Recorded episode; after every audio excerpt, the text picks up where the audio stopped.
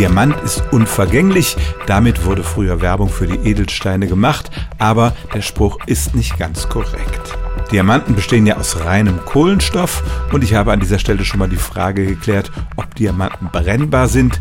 Tatsächlich bei sehr hohen Temperaturen kann man Diamanten verbrennen, sie verwandeln sich dann in Kohlendioxid. Aber nicht nur die Verbrennung ist eine mögliche Form, wie der Diamant verloren gehen kann. Diamant ist ja nur eine von mehreren Formen reinen Kohlenstoffs, eine andere ist Graphit und der ist chemisch noch ein wenig stabiler. Und das heißt, unter gewissen exotischen Umweltbedingungen kann man Diamant in Graphit verwandeln. Dazu sind ein hoher Druck und hohe Temperaturen notwendig und niemand muss befürchten, dass der Diamant in einem Verlobungsring sich unter normalen Umweltbedingungen in ein bröseliges schwarzes Pulver verwandelt. Der Diamant, den wir in einem Schmuckkästchen aufbewahren, ist also nach menschlichem Ermessen wirklich unvergänglich, aber unter extremen Bedingungen kann ein Diamant entweder verbrennen oder sich in wertlosen Graphit verwandeln.